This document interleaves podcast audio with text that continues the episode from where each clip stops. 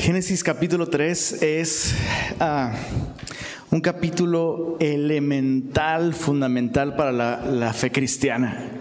No podríamos entender el resto de la Biblia sin este capítulo. O sea, este capítulo está atascado de cosas importantes. Vemos en este capítulo el primer pero en la Biblia. Vemos la primera pregunta. Vemos la primera mentira, el primer pecado, la primera vergüenza, el primer miedo, la primera separación, la primera maldición. O sea, muchas cosas. Pero más importante, la primera, escucha esto, la primera promesa de un Salvador. Y eso es lo más importante que, que, podemos aprender de este capítulo. La manera en la que Dios responde al pecado. O sea, este capítulo eh, es un capítulo que nos muestra el origen de la caída del hombre. Y hay mucho que aprender en ese sentido. Cómo funciona la tentación, qué es el pecado, las consecuencias del pecado. Todo eso, sí, aprendámoslo. Pero lo que más tú y yo necesitamos aprender en este capítulo es el carácter de Dios ante el pecado. ¿Qué es lo que Dios hace ante la caída del hombre? ¿Cómo reacciona Dios? Y eso es importante porque eso va a determinar tu relación con Dios y mi relación con Dios. No sé tú, pero yo sigo cayendo mucho. Sigo pecando, sigo fallando, sigo necesitando de la gracia de Dios. Y más nos vale, mis queridos semillosos, aprender de una buena vez por todas. ¿Quién es Dios cuando yo peco? O sea, ¿cómo reacciona? ¿Cuál es su corazón? ¿Cuál es su carácter? ¿Cuál es su respuesta a mi pecado? Bueno, eso lo vamos a ver en el capítulo 3 y espero que nos sorprenda y nos cambie la vida a todos. No importa cuántos años tengas estudiando la Biblia, necesitamos reaprender este asunto tan importante acerca de Dios. Así que, ¿por qué no tomamos un momento y le pedimos al Señor que nos ayude, que abra nuestros ojos para ver las maravillas de su ley? Tomemos un momento para pedirle al Señor que nos ayude. Señor, gracias por tu palabra. Estamos convencidos de que es viva, de que es eficaz. Estamos convencidos de que no vuelve vacía, Señor. Y te adoramos por eso. Te damos gracias por eso. Pero también estamos convencidos, Señor, de que tú nos has llamado a prestar oídos, Señor. A prestar atención nos has llamado, Señor, a amarte con toda nuestra mente también. Así que, Señor, obra en nosotros, Señor, danos un corazón dispuesto. Alumbra los ojos de nuestro entendimiento, Señor, para comprender la gran esperanza que nos has dado en Cristo Jesús. Pedimos esto en su nombre. Amén. Muy bien, Génesis capítulo 3. Dice desde el verso, vamos a leer versos 1 al 6, donde tenemos esta primera escena. Dice así, pero la serpiente era astuta más que todos los animales del campo que Jehová Dios había hecho, la cual dijo a la mujer, con que Dios os ha dicho, no comáis de todo árbol del huerto. Y la mujer respondió a la serpiente, del fruto de los árboles del huerto podemos comer. Pero del fruto del árbol que está en medio del huerto, dijo Dios, no comeréis de él, ni le tocaréis, para que no muráis. Entonces la serpiente dijo a la mujer, no moriréis, sino que sabe Dios que el día que comáis de él, serán abiertos vuestros ojos y seréis como Dios sabiendo el bien y el mal. Y vio la mujer que el árbol era bueno para comer y que era agradable a los ojos y árbol codiciable para alcanzar la sabiduría. Y tomó de su fruto y comió y dio también a su marido, el cual comió así como ella. Qué increíble escena, ¿no? Hasta ahora todo en el texto bíblico nos muestra la creación como buena, ¿no? Dios supervisa todo lo que ha hecho y Dios ve que es bueno en gran manera y en el clímax del relato vemos al hombre y a su mujer disfrutando plenamente de la bendición de Dios y viene este pero. Y los peros, ah, los peros son muy poderosos, ¿no?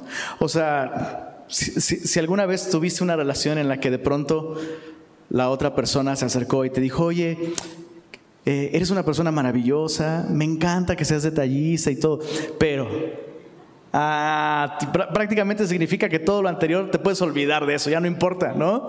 Y eso es lo que vemos aquí, un cambio radical que sucedió como una consecuencia justamente de esta tentación que vemos por parte de la serpiente. Ahora, un, par de cosas que hay que entender y, que hay que dejarlas muy claras. Este es un relato histórico. Esta no es una fábula, no es un cuento de fantasía, no es una alegoría. Realmente hay una serpiente aquí, comunicándose con Eva. Y si te suena demasiado sorprendente, solo quiero invitarte a que consideres algo. El día de hoy nosotros tenemos la tecnología para analizar patrones, por ejemplo, en el canto de las aves. ¿Sabes que hay gente que se dedica a eso?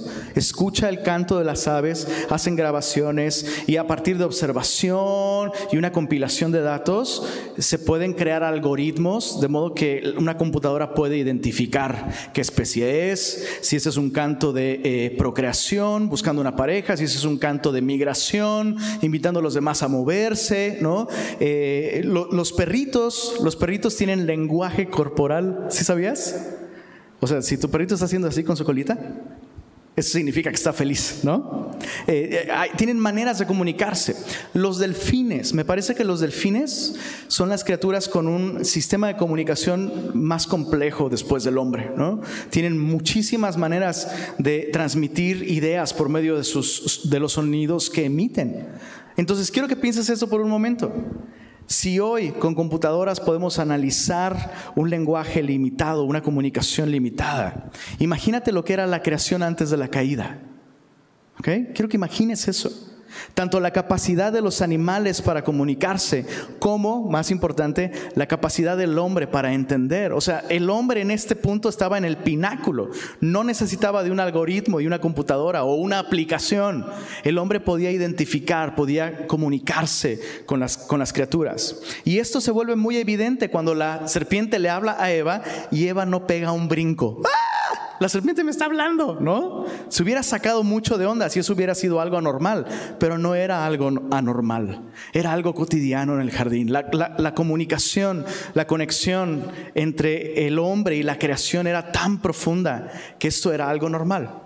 Entonces tenemos una serpiente literal, pero la Biblia nos enseña también que detrás de esta serpiente había una influencia de otra persona. Y estamos hablando de Satanás, ¿no? Entonces, eh, eh, me llama la atención que la Biblia me presenta a este animal literal como el más astuto de todos los seres creados por Dios. Después del hombre, eh, pareciera que el ser más inteligente era la serpiente. Entonces, ese es un tema de otro estudio, pero ¿hay evidentemente algún tipo de conciencia? Algún tipo, eh, algún nivel de conciencia en la serpiente que le hizo responsable de ceder ante la influencia del diablo. Es decir, escogió, permitió que el diablo hablara a través de ella para tentar a la mujer. Entonces, no es un relato este, eh, ficticio, no es una alegoría, es un relato histórico, esto sucedió. Y vemos la primera pregunta justamente en labios de esta serpiente antigua, Satanás. La pregunta es, ¿con que Dios os ha dicho, no comáis de todo árbol del huerto? Y es una pregunta, no sé si aquí en el norte se tiene esta expresión, pero con mucha mala leche. ¿Se entiende? ¿Mala leche? Es una pregunta para amarrar navajas, ¿no? No es una pregunta honesta. Es una pregunta que no es pregunta, es una pregunta que es una presuposición. A través de esta pregunta, la serpiente está sugiriendo algo, afirmando algo, que Dios no es realmente tan bueno como Él dice ser.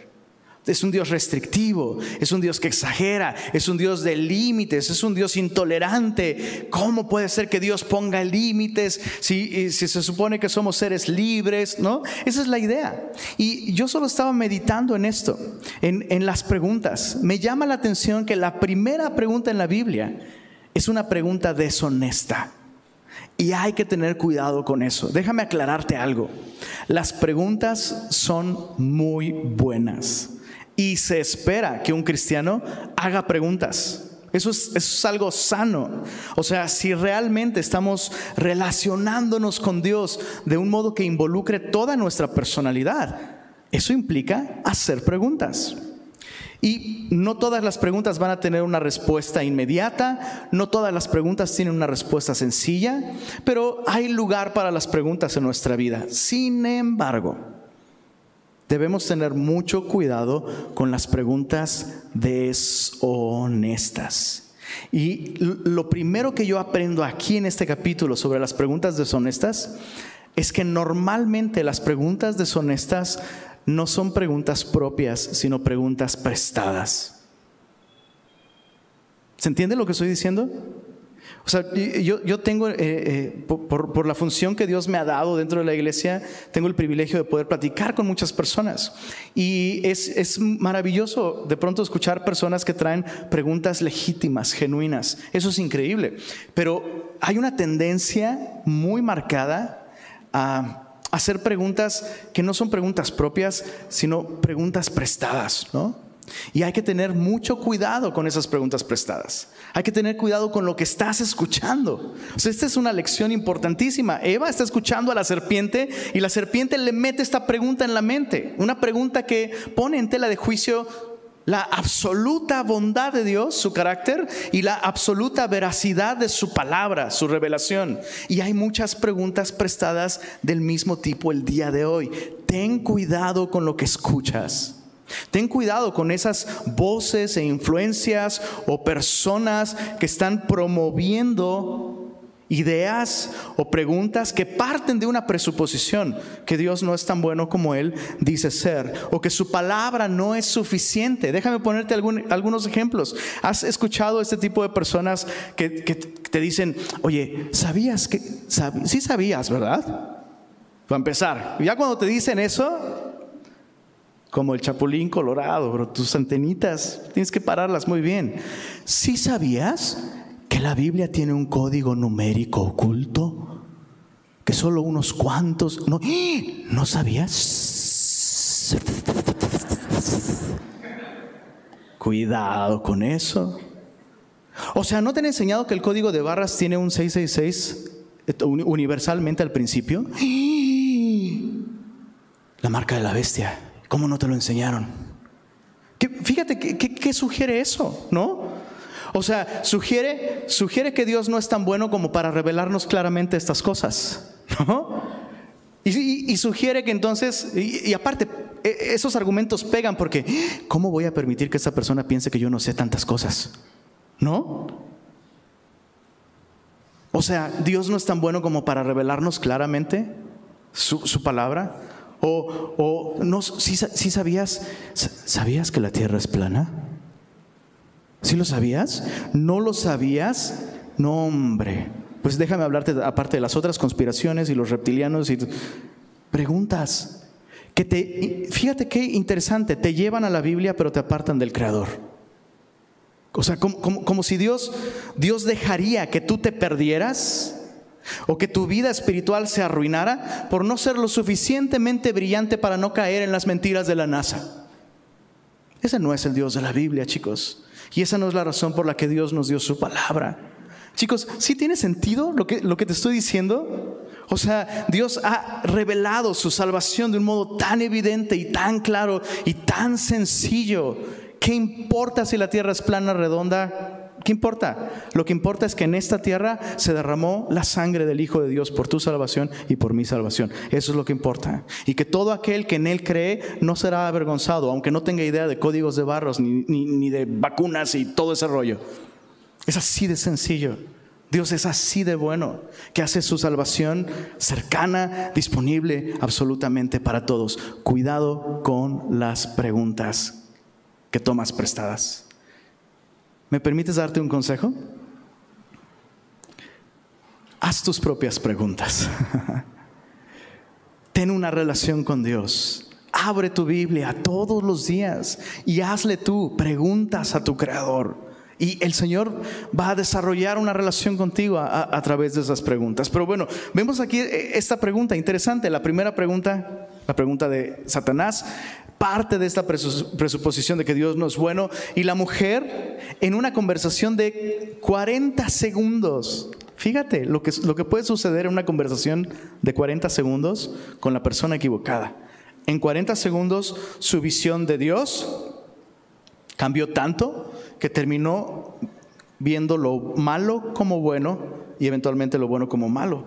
La mujer respondió a la serpiente, del fruto de los árboles del huerto podemos comer, pero del fruto del árbol que está en medio, dijo Dios, no, morir, no, no, perdón, no comeréis de él, ni le tocaréis, para que no muráis. Y entonces la serpiente dijo a la mujer, no moriréis, sino que sabe Dios que el día que comáis de él serán abiertos vuestros ojos. Subraya eso en tu Biblia, es muy importante. Y seréis como Dios, sabiendo el bien y el mal. Esto es, definiendo el bien y el mal por tus propios medios y recursos. E, e, eso es lo que significaba en este momento ser Dios, porque es Dios quien define lo que es bueno y lo que es malo hasta ahora. Si recuerdas los primeros capítulos, Dios crea las cosas y Dios dice, eso es bueno. Y Dios crea al hombre y lo ve solo y dice, esto no es bueno. Y Dios establece reglas. O sea, ese es el, ese es la, el derecho divino. Dios define el bien y el mal. Lo interesante es que la primera tentación, que es justo esta, ¿no? O sea, tienes que comer de ese árbol. Serás como Dios. Me sorprende muchísimo que la primera tentación a la humanidad no fuera, fúmate esto, ¿no? Es natural, el fruto de la tierra, fúmatelo para entrar en conexión, ¿no? No, no fue golpea a tu esposo, ¿no? O lo que sea, o di una palabrota, no. La primera tentación estaba disfrazada de piedad. Serás como Dios. Lo que estamos viendo aquí, mis queridos semillosos, es el nacimiento de la religión. La religión es así de mala. O sea, el, hombre no cayó en pecado por volverse perverso y grotesco, sino porque la mujer, con un deseo genuino de ser más como su creador, de parecerse a él, comió de una fruta que Dios le había dicho, no comas de ella. Básicamente lo, que la serpiente está haciendo aquí es decirle, tú puedes ser semejante a Dios por tus propios medios. O sea, Dios ha hecho algo y Dios te ha dicho algo, pero tú puedes por tus propios medios, tú puedes sorprender a Dios incluso. O sea, Dios hasta se va a sentir eh, eh, satisfecho, sorprendido de que ¡Ah! mi hija Eva descubrió el secreto de que esa fruta la podría hacer como yo. Bien, Eva, descubriste el gran secreto. No, no había ningún secreto pero Satanás le está ofreciendo algo que no es esencialmente malo. Es más, Dios había creado al hombre a su imagen y a su semejanza, justamente para reflejar a su creador, para parecerse a su creador. Por eso es que las tentaciones más peligrosas son aquellas que están disfrazadas de espiritualidad. Y hay mucho de eso el día de hoy. Hay que tener cuidado, cuidado con eso. Y sobre todo, antes de, avanzar, hay que tener cuidado con definir la espiritualidad por nuestros propios medios. Esto es lo que está haciendo la serpiente aquí. Y eso es religión. Hay algo que tú puedes hacer para alcanzar la perfección. Tú, a tu manera, a tus medios, a tu gusto, ¿no? Hay algo que tú puedes hacer y puedes superarte y puedes eh, incluso Imagínate que Satanás te dice, "Puedes, ¿no quieres ser un mejor cristiano?" No quisiera ser, ¿cuántos aquí no quieren ser mejores cristianos? Pues es peligroso porque ¿quién no quiere ser un mejor cristiano? Pero ¿qué significa eso? ¿Qué significa? Depender de su gracia, depender de su palabra, confiar en su amor, las salvaciones del Señor. Entonces, cualquier cosa que nos lleve a una relación más estrecha con Dios a través de su palabra, eso va a producir fruto en nosotros. Ah, pero bueno, puedes ser un mejor cristiano si lees este libro. Si vas a esta conferencia anual para iniciados, si eh, eh, adoptas este método o este sistema de crecimiento en tu iglesia, tenemos la Biblia, tenemos a Dios, tenemos a nuestro Señor Jesucristo, tenemos la fe una vez dada a los santos, eso es suficiente. Muchos cristianos han caído en la trampa de buscar formas de ayudarle a Dios. Hay que tener cuidado con eso. Bueno, continuando, mira, mira el cambio de perspectiva en Eva, verso, verso 6. Vio la mujer que el árbol era bueno para comer. Antes lo veía como algo letal, algo que no deberías ni de tocar. Ahora lo ve bueno, ¿no?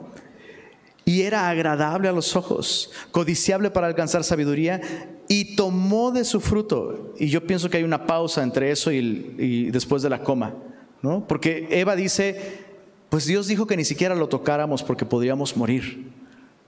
Primero ni siquiera lo ve porque es malo, ahora lo ve bueno, luego lo toca, probablemente hasta cerró sus ojos. Sigo viva.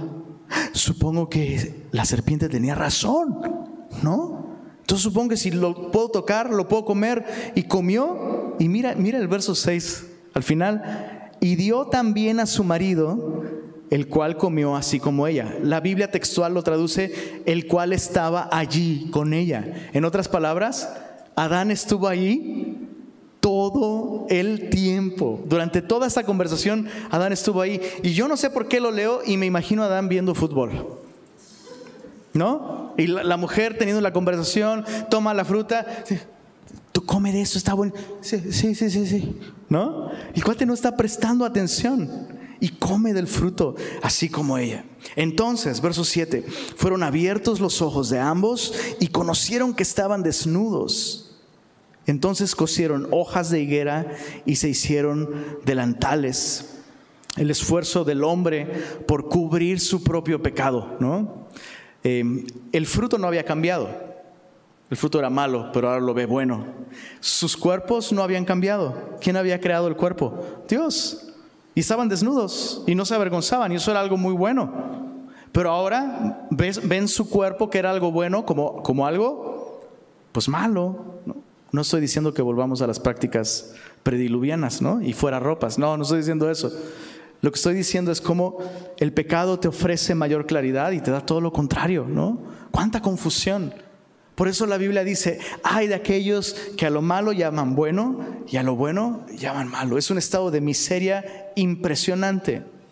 Pero no solo cambió su perspectiva sobre el fruto, sobre sus cuerpos, lo más importante, mira, lo más terrible que hace el pecado. Verso, verso 8 oyeron la voz de Jehová Dios que se paseaba en el huerto al aire del día. Y el hombre y su mujer se escondieron de la presencia de Jehová. Mas Jehová Dios llamó al hombre y le dijo, ¿dónde estás tú? Y aquí comienza un diálogo impresionante de Dios con el hombre, pero quiero que observes lo primero. ¿Qué es lo que Dios hizo cuando el hombre pecó? buscar al hombre. Eso es impresionante. En el momento en el que el hombre peca, Dios se pasea en el huerto buscándolo. Y no solo buscándolo, sino llamándolo, invitándolo a una comunión con Él. Y eso es algo que nos debe quedar claro acerca de Dios. ¿Quién es Dios cuando yo peco? Un Dios que me ama y que me busca. Ese es Dios. ¿Sabes? O sea, Claro que el pecado hace división entre el Creador y nosotros, pero su disposición, su deseo de buscarnos sigue estando allí. Por eso es que es tan absurdo que cuando tú y yo pequemos nos alejemos de Dios. El hecho de pecar solo significa una cosa, que necesitamos de Dios. Ahora, como decía el apóstol Pablo, ¿no? No, no estamos diciendo hagamos males para que vengan bienes. O sea, a Dios le encanta buscar al pecador, pues pequemos para que nos busque un chorro, ¿no? No, no, no se trata de eso. Pero sí quiero que veas esta preciosa disposición, disposición de Dios. ¿Qué hace Dios cuando yo peco? Quiero que pienses en esta pregunta, anótala si, puedes. ¿Qué hace Dios cuando yo peco? Me busca, me busca, me llama, me invita. Mira el verso, el verso 9. Jehová Dios llamó al hombre y le dijo, ¿dónde estás? Es la primera pregunta que sale de los labios del Creador en la Biblia. Y qué buena pregunta. Sabes, Dios no está preguntando esto porque Él necesita la respuesta. Y es lo mismo con cualquier pregunta que Dios hace en la Biblia. Sus preguntas no son porque Él necesita la respuesta, sino porque nosotros necesitamos responder. Y eso es algo, sabes, muy bueno que imitar de parte de Dios. O sea, cuando, cuando hay alguien evidentemente en pecado, no, no cuando sospechamos, no cuando hay chismes, no cuando hay rumor, no, no. Cuando por alguna razón, por la razón diosidencial que tú quieras, Dios te muestra que alguien está en pecado. ¿Qué es lo que hay que hacer? Hay que buscar a esa persona. Hay que buscar a esa persona. O sea, sí, oremos, sí, como Jesús nos enseñó, primero examina tu propio corazón, deja que Dios saque la viga de tu ojo primero y entonces verás bien para sacar la viga del ojo de tu hermano. Pero es antibíblico dejar a una persona que tú y yo conocemos y que está en pecado, dejarla en ese estado. Dios nos llama a ser sus representantes y ser, ser esa voz audible de Dios diciéndole a otra persona, ¿dónde estás, bro? ¿Qué onda? O sea, ¿qué pasó? piensa en Dios en este momento. Está paseándose en el huerto a la hora que probablemente era la cita de Adán con Dios todos los días y Adán no está allí. Y Dios sabe por qué Adán no está allí. Pero parece que Adán no lo sabe.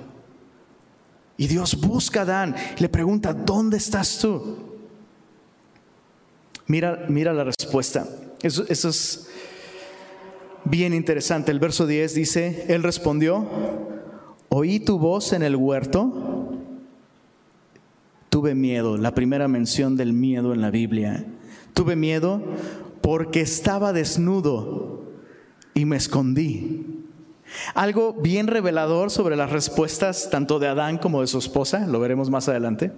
La serpiente ya no vuelve a hablar, ¿eh? se le acabaron las palabras. Pero algo interesante sobre las respuestas de estos dos es que no dicen ni una sola mentira, pero no están diciendo toda la verdad. Déjame refrasearlo. Están diciendo la verdad, pero no están confesando su pecado. Y esa es una tendencia que tenemos desde entonces a causa de la caída, ¿sabes? Eh, hay una gran diferencia entre decir la verdad o decir toda la verdad. Por eso eh, esta gran frase ¿no? en un juicio, jura decir la verdad, solo, solamente la verdad y nada más que la verdad, ¿no? O sea, es, muy distinto y, y somos tan hábiles, ¿no? Para decir la verdad y mentir al mismo tiempo de alguna manera. Mira la respuesta de Adán otra vez. Su respuesta es verdadera. Oí tu voz en el huerto, cierto. Tuve miedo, cierto. Porque estaba desnudo, pues sí, también cierto. Y me escondí, pero se, le olvida un pequeño detalle. ¿Cuál es la razón de fondo por la que él se escondió? Porque comió del, del árbol del que Dios le había dicho, no comas de él. Pero fíjate cómo somos tan buenos, ¿no? Como para, pues sí, pues es que ando alejado, porque pues es que, y ponemos un chorro de razones, cuando en el fondo hay una sola, pecado. Pecado.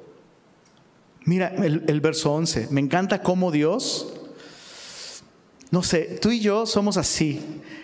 Si tenemos que tener una conversación difícil con alguien, pues le dije esto como para darle a entender, ¿no? Y Dios dice, no, no, no, no, no, no. Vamos a poner las cartas sobre la mesa. Necesitas esto, necesitas verdad. ¿Quién te enseñó que estabas desnudo? Primera pregunta. ¿Cuál fue la respuesta de Adán? Silencio. Adán no contestó nada. Y luego la pregunta, ¿has comido del árbol que yo te mandé que no comieses? O sea, Dios, Dios lo confronta hasta este punto donde le pregunta directamente, ¿hiciste justamente lo único que no deberías hacer? Dios sabe que eso es lo que pasó. ¿Cuál tendría que ser la respuesta a esa pregunta? Sí. Y Adán, te va a dar un consejo. No solo digas sí, di, Señor, por favor, perdóname. O sea, ¿cuántas veces he especulado sobre cómo hubieran sucedido las cosas? Si Adán hubiera contestado aquí en este momento, Señor, sí, te desobedecí, perdóname. ¿Cómo serían las cosas, bro? Nunca lo sabremos. Pero en tu propia vida, en tu propia situación sí lo puedes saber. ¿Se entiende lo que estoy diciendo? O sea, no escondas tu pecado. No escondas tu pecado. No te escondas de Dios. Trae tu pecado ante Él. La Biblia dice que si hubiéramos pecado, abogado tenemos para con el Padre a Jesucristo el justo. Dios ya ha provisto un medio para limpiarnos, para salvarnos. Es un Dios de misericordia. Adán escondió su pecado. Y mira, mira lo que va a responder. Cuando Dios le pregunta, ¿comiste lo que no debías? Verso 12. El hombre respondió, la mujer que me diste por compañera me dio del árbol y yo comí. O sea, le está echando la culpa a quién, perdón. Qué terrible es esta condición, ¿no? En la que no nos hacemos responsables. Ahora, chicos, ¿están listos? Perdón, ¿podemos, ¿podemos prender otro clima de acá? Perdón, ya la edad, la andropausia. ¿Sí saben qué es andropausia? Es horrible. y peor en Monterrey. Chicos, ¿están listos? ¿A quién busca primero Dios cuando el hombre cayó? ¿Adán o a Eva? Adán. ¿Qué significa eso, chicos? Que nosotros somos los responsables de la salud espiritual de nuestra familia. Voy a decirlo de nuevo. Tú y yo somos responsables de la salud espiritual de nuestra familia. Eso significa que si tu esposa no es tan espiritual como debiera, ¿quién es el responsable? Dices tú, no, yo no, bro. O sea, no, no, no, no, no, no. Tú eres el responsable, bro. Yo soy responsable de la mía y ahí, por la gracia de Dios, ahí la llevamos, bro. Pero es increíble cómo lo que está haciendo Adán es justificar su pecado. Bueno, pues, pues claro que estoy así. Pues, si, mi esposa fuera más sabia, si mi esposa fuera más piadosa, si mi esposa no fuera tan codiciosa, si no estuviera siempre de malas, si no sé qué, lo que sea, es tu responsabilidad. Por eso es que Dios busca primero a Adán. Pero observa cómo Adán no solo está culpando a su esposa. Fíjate, no solo está culpando a su esposa. Perdón, ¿sí se entendió lo que acabo de decir? ¿Cuántos, cuántos han justificado su situación diciendo, es que si mi esposa... Ay, bro, te está viendo, ¿eh? Mejor levántala, bro. Lo hemos pensado, por lo menos, ¿no? Pero ¿qué es lo que estamos diciendo cuando afirmamos algo así? Mira, el hombre respondió, la mujer que me diste. Entonces, pues por un lado es culpa de Eva que esto haya pasado, pero al final el máximo responsable de esta tragedia eres tú, Señor. ¿No? O sea, tú me la diste. Y, créeme, ya, ya les he contado, ya se los he contado. Este, recuerdo una conversación con, con, un hombre que estaba literalmente perdido en una vida de inmoralidad sexual. Pero así, destrozó su vida, destrozó su familia, su matrimonio, todo. Y, y en medio de la conversación, este personajazo me dice, pero pues es que soy irresistible para las mujeres. O sea, ¿por qué Dios me, Dios me hizo así? Irresistible para las mujeres. Y, créeme, o sea, estoy seguro que no había espejos en su casa. ¿Qué es lo que estaba haciendo esa persona? Culpando a Dios. Es culpa de Dios, ¿no? Pues a ver, si Dios no quería que conociera a esta otra persona, ¿para qué me la pone en mi trabajo? La gente razonamos, porque es fácil decir ellos, pero así pensamos en nuestra naturaleza caída. Así pensamos tú y yo, bro.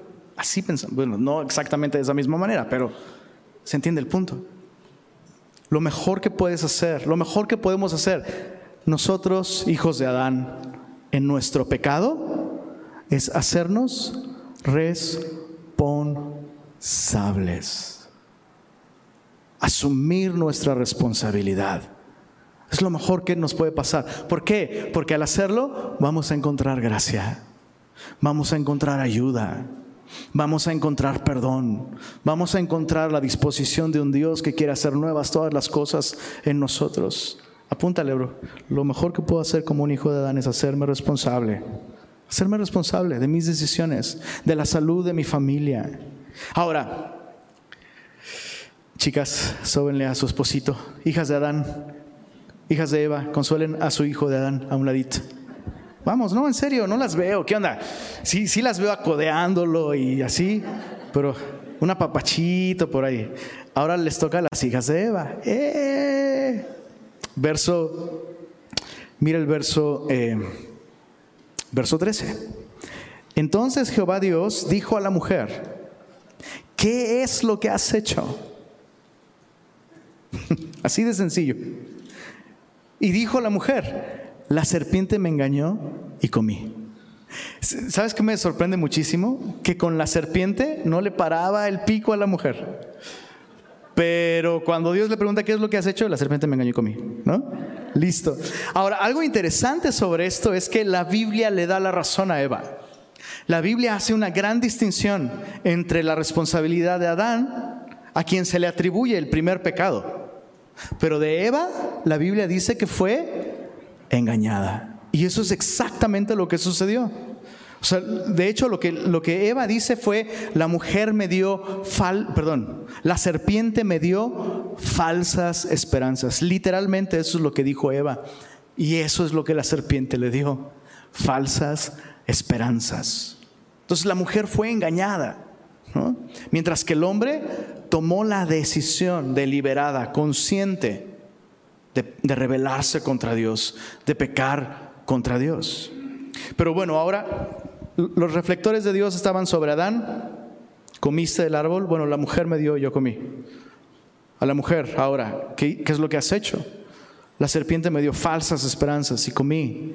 Y el verso 14, y Jehová Dios dijo a la serpiente, a la serpiente no la interroga, a la serpiente la condena. Mira esto. Por cuanto esto hiciste, maldita serás entre todas las bestias y entre todos los animales del campo. Sobre tu pecho andarás y polvo comerás todos los días de tu vida. Y eso es otra cosa que me vuela la cabeza cuando leo Génesis 3. No, no sé si de pronto tú tienes esta noción, ¿no? Génesis 3, uy, vemos a un Dios repartiendo maldiciones placenteramente a diestra y a siniestra, ¿no? Pero no es lo que yo veo aquí. Esa es la primera maldición que sale de los labios de Dios y no fue para su creación. No fue para el hombre, no fue para la mujer. Dios no maldice la tierra tampoco, pero Dios sí maldice al tentador. Y si maldice a esta criatura, la serpiente, que se prestó a la influencia del diablo para hacer caer a la humanidad. Hay muchas especulaciones, de hecho, sobre cómo sería la serpiente. Y de hecho, esta palabra astuta se puede traducir como bella también. Entonces, pudiera ser que la serpiente era el animal más bello de toda la creación después, después del hombre. Y después de la maldición de Dios a la serpiente, pues la serpiente se volvió lo que tú y yo conocemos el día de hoy. Pero es, esta maldición, la primera maldición de Dios no es para el hombre. Y tú y yo necesitamos entender esto sobre el carácter de Dios. Claro que Dios odia al pecado, por supuesto. Y ya hemos hablado mucho sobre esto. No, son temas que podemos tratar de un modo simplista. Pero algo que podemos dejar absolutamente claro es que Dios es un Dios bueno, que desea bendecir a su creación, especialmente cuando su creación se encuentra en miseria y en necesidad, como es el caso en este capítulo. Bueno, Dios maldice a la serpiente, verso 15, Dios sigue hablando con la serpiente y el verso 15 es la primera promesa en toda la Biblia de un salvador, de un rescatador. Dice así, y pondré enemistad entre ti y la mujer, y entre tu simiente, le está hablando la serpiente, y la simiente suya, es decir, la simiente de la mujer. Esta, es decir, la simiente de la mujer, te herirá en la cabeza y tú le herirás en el calcañar. Dos cosas que llaman mucho la atención. La palabra simiente, cuando habla de la simiente de la mujer, es un vocablo eh, en hebreo que es de género masculino. Es el vocablo será será, y es un vocablo masculino, o sea que está hablando de un descendiente varón. Y esto es muy congruente con lo que estamos viendo aquí. Dios hizo al hombre la cabeza, ¿cierto? Y el hombre entregó el dominio de la creación en manos de la serpiente al obedecer su mandato. Entonces se necesitaba de un hombre que viniera y restaurara las cosas a su estado original. Y este hombre es Jesucristo esa es la promesa de enviar a Jesús, el Hijo del Hombre, nacido de mujer, que rescataría a la humanidad aplastando la cabeza de la serpiente, asestando un golpe mortal sobre ella, pero siendo herido en el proceso. Y eso es lo que vemos en Jesús. Sí, sufrió terriblemente en la cruz del Calvario, pero fue como una herida en el calcañar nada más, ¿no? Él venció a la serpiente.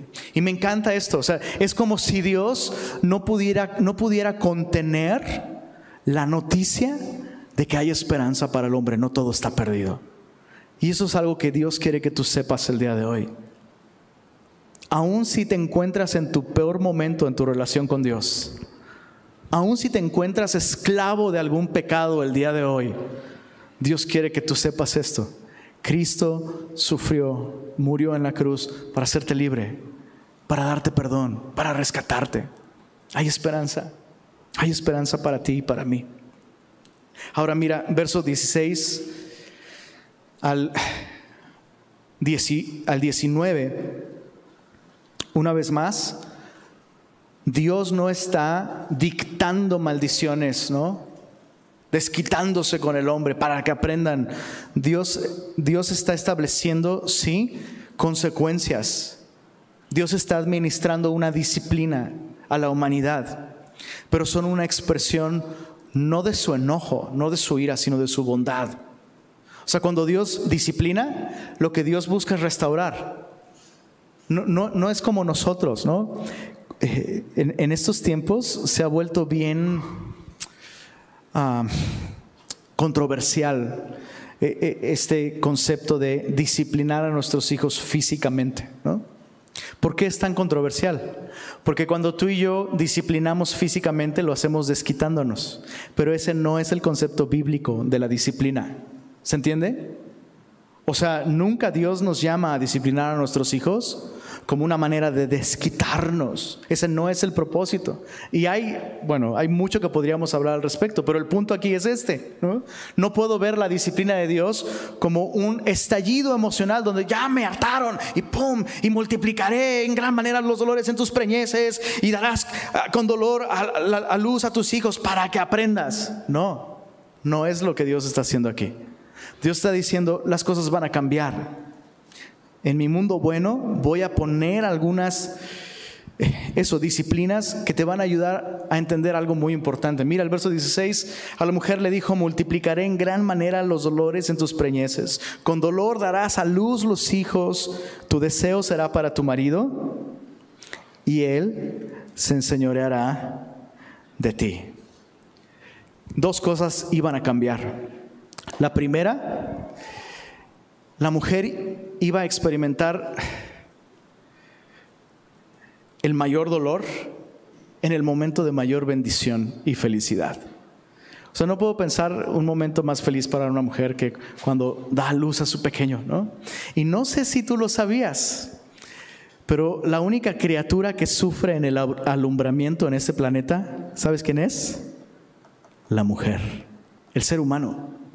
De hecho, hace algunos años, cuando fuimos al ginecólogo, mi esposa estaba embarazada de, Belén en aquel tiempo y estábamos en una sala de espera y había una pantalla donde te ponían como información sobre el embarazo y sobre el parto y los primeros días del bebé y todo eso. Y salió una lámina que decía, eh, el hombre es la única especie en el planeta que sufre dolores en el alumbramiento. Y yo vi eso y fue como, ¡ah!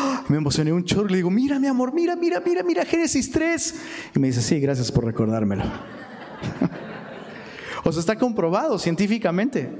¿no? No que no sea incómodo tal vez para las otras especies, pero, pero la única criatura que necesita anestesia en el parto es la mujer. ¿Por qué? Bueno, Eva es la hija de Dios. Y Eva tiene que aprender cuánto Dios sufre por sus hijos. Es una, manera, es una manera de ayudarle a Eva a identificarse con el interés y el dolor de Dios por ella. ¿Sabes? Digo, espero que tú no le eches en cara a tus hijos cuánto te hicieron sufrir cuando los diste a luz o por la cesárea, ¿no? Porque la idea es, o sea, sufrí, pero mi amor lo haría de nuevo por ti. Aunque te muerdas la lengua, pero espero que, que, sea lo que digas, porque es lo que Dios quiere que Eva entienda, ¿sabes? O sea, Eva, cuando tengas hijos y te duela, recuerda. Y así cuando tú los veas, que aun cuando te causaron tanto dolor, los amas, Eva, yo quiero que sepas que aun cuando tu desobediencia me causó dolor, te amo. Y por eso me duele, justamente. Por eso me duele que cuando pecas, porque te amo. Lo segundo que iba a cambiar es, dice, tu deseo será para tu marido y él se enseñoreará de ti. Eh, híjole, no sé si decirlo. Los veo muy serios en esta reunión. Los de la primera se reían más y tenía más confianza. Pero sí, sí lo voy a decir. Lo voy a decir. Respira hondo. Respira hondo. Todos, por favor, respiren. Me, ayuda, me ayuda.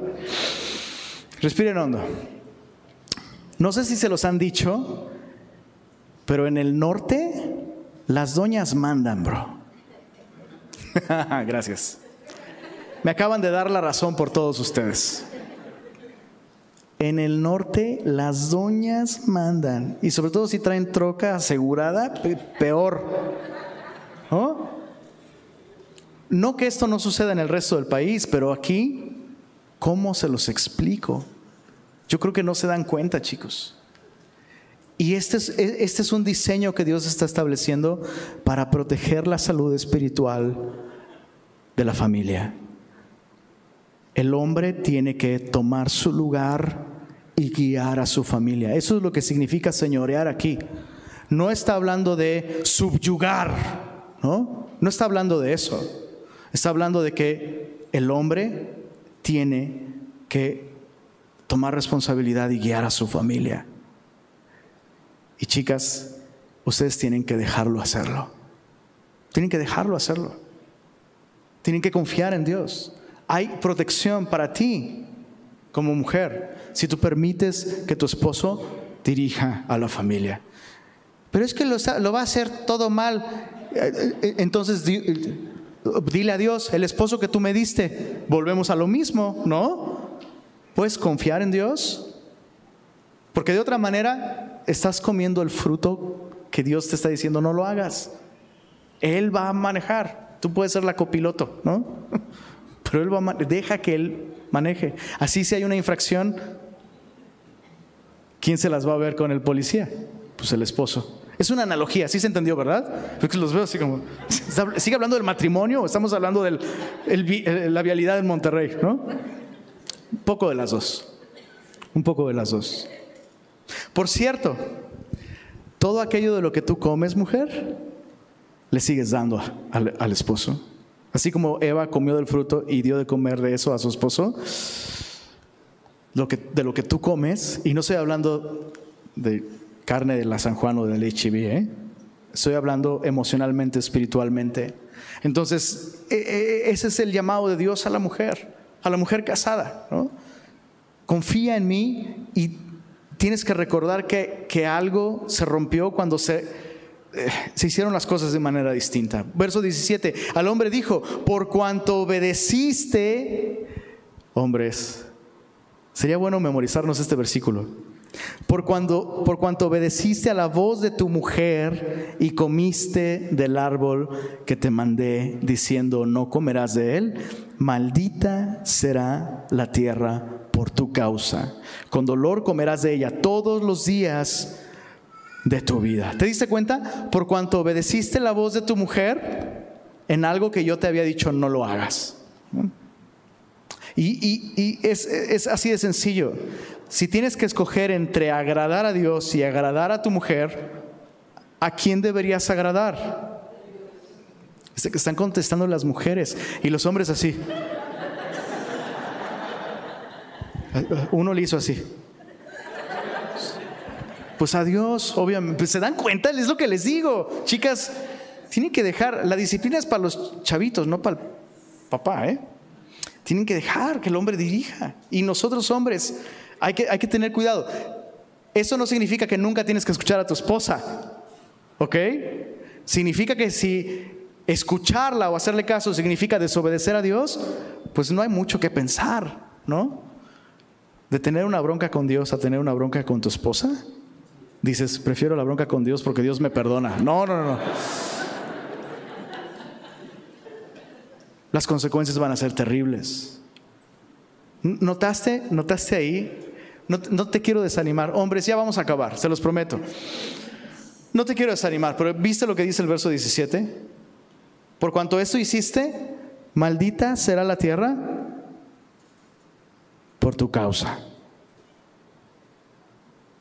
Eso significa que nosotros, sí, bro, nosotros, tú y yo, el género masculino, arruinamos la creación. Arruinamos el mundo. Nosotros, los hombres. Dice, no, Adán, yo no estuve ahí. No, sí, nosotros lo hicimos. Nosotros lo arruinamos. Y necesitamos comprender esto porque eso apunta hacia la enorme responsabilidad que tú y yo tenemos. Por eso es que, insisto, no digo esto para condenar a nadie, yo he arruinado a mi familia en el pasado. O sea, lo que tú y yo hacemos o dejamos de hacer, lo que tú y yo hacemos o dejamos de hacer tiene repercusiones gigantescas porque Dios nos ha puesto aquí para representarle, protegiendo, guardando y guiando. Entonces la razón por la que estoy recalcando esto no es para hacerte sentir mal, sino para que despiertes y veas el rol que Dios nos ha dado como hombres. Necesitamos del Creador. Necesitamos de su gracia, necesitamos de su palabra. Y chicas, necesitamos ayuda. Oren por nosotros. Oren por nosotros. Dices, oye, pues ya mi familia me dice que lo arruino todo y ahora resulta que arruiné el planeta entero. No, pero hay, esperanza, ese es el punto. Ese es el punto de esto. Mira, mira la esperanza a partir del verso 21. Y Jehová Dios hizo al hombre y a su mujer túnicas de pieles y los vistió. ¿Qué es lo que tenemos aquí? El primer sacrificio de toda la Biblia. Y eso es sorprendente. El primer sacrificio en la Biblia no lo ofreció un sacerdote, no se ofreció en un templo, no lo ofreció el hombre.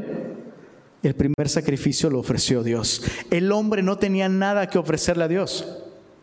El hombre no tenía el derecho de tomar un ser vivo y derramar sangre para cubrir su desnudez, porque ese ser vivo no le pertenecía, le pertenece a Dios. Pero Dios sí podía tomar dos de sus criaturas y despojarlos no solo de su vida. Quiero que pienses esto, las primeras prendas en la Biblia están aquí. Dios despojó a estos seres de su vida, pero también de su piel, para vestir con su piel al hombre y a su mujer. Y, esto apunta a Jesucristo.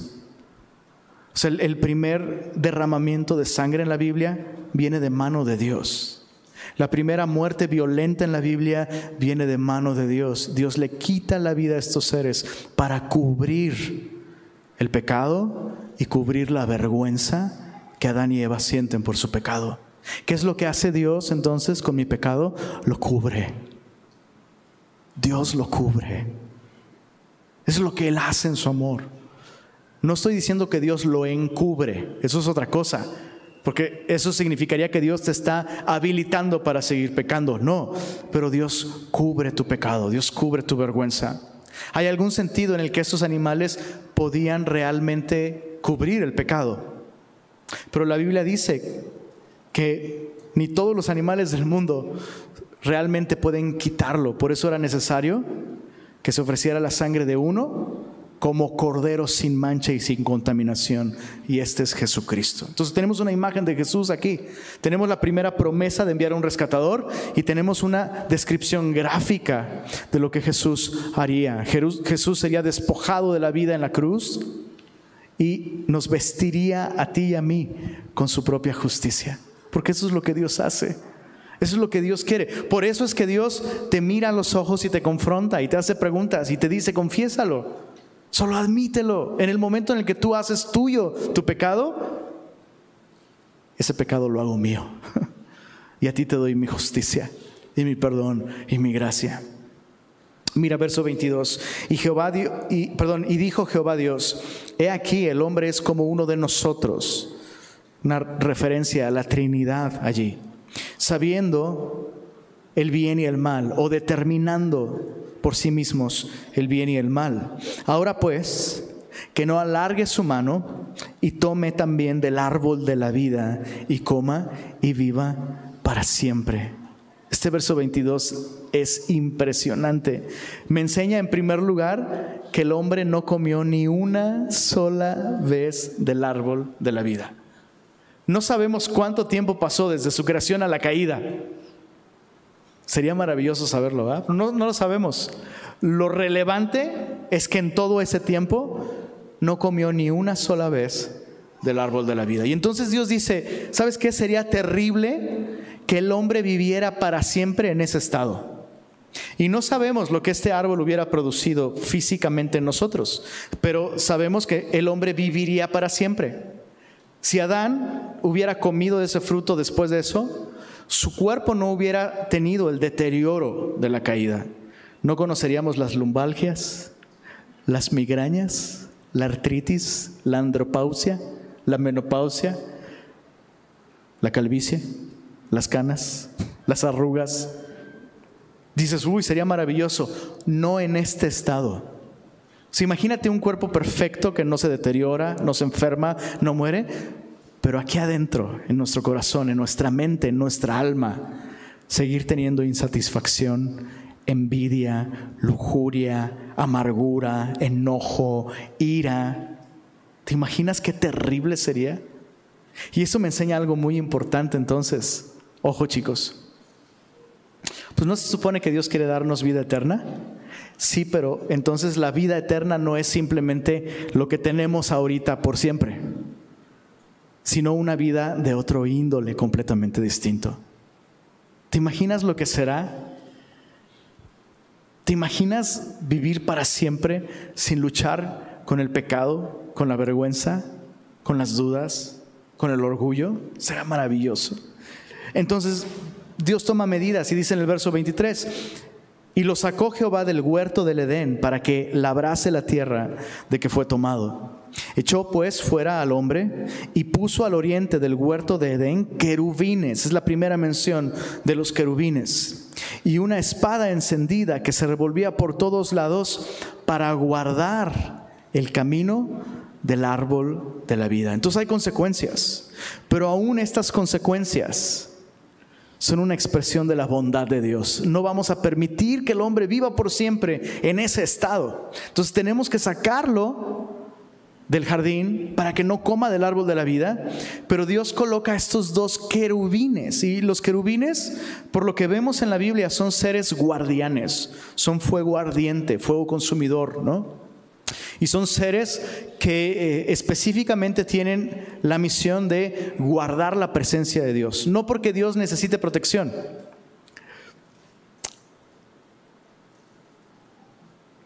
Pero, se les asocia de esta manera como guardianes de la gloria de Dios. Cuando Isaías tiene esta visión en el templo, lo que ve son querubines. Y lo primero que dice es, ay de mí. O sea, estos guardianes, y viene uno de ellos, ¿recuerdas?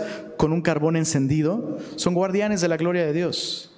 En el tabernáculo eh, había un arca, el arca, del, eh, el arca del pacto, y en el arca del pacto había dos querubines. Y esa imagen quedó tan grabada en la mente de Israel que se referían a Dios como aquel que mora entre los querubines. Entonces ahí están esos dos guardianes, uno de cada lado.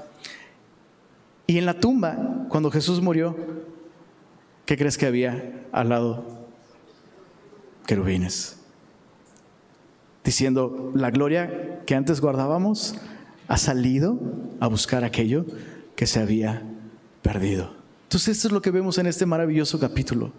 Sabes, es, es terrible ver la caída del hombre, pero no vemos un Dios que se cruza de brazos y dice, híjole, pues te voy a extrañar, bro, suerte para la próxima. No, tenemos un Dios que busca al hombre cuando cae, que ofrece un camino, que ofrece una esperanza, que promete enviar a un Salvador y que de momento cubre la desnudez del hombre y cubre su pecado con sangre derramada. Este es nuestro Dios. Ese es el Dios de la Biblia. Es un Dios que nos busca. Es un Dios que toma la iniciativa. La pregunta es, ¿qué vas a hacer tú con este Dios? O sea, aún, insisto, aún si hoy estás en pecado, hay gracia en Él. Él te está buscando, Él te está llamando. Responde a su invitación. Señor, muchas gracias por tu palabra. Ayúdanos, por favor, a despojarnos de todas estas ideas equivocadas acerca de quién eres. Permite, Señor, que nuestro corazón se asombre de nuevo, que nuestra alma se deleite al considerar cuán bueno eres tú, Señor. Sí, eres un Dios de justicia, eres un Dios santo, santo, santo, pero eres un Dios bueno, Señor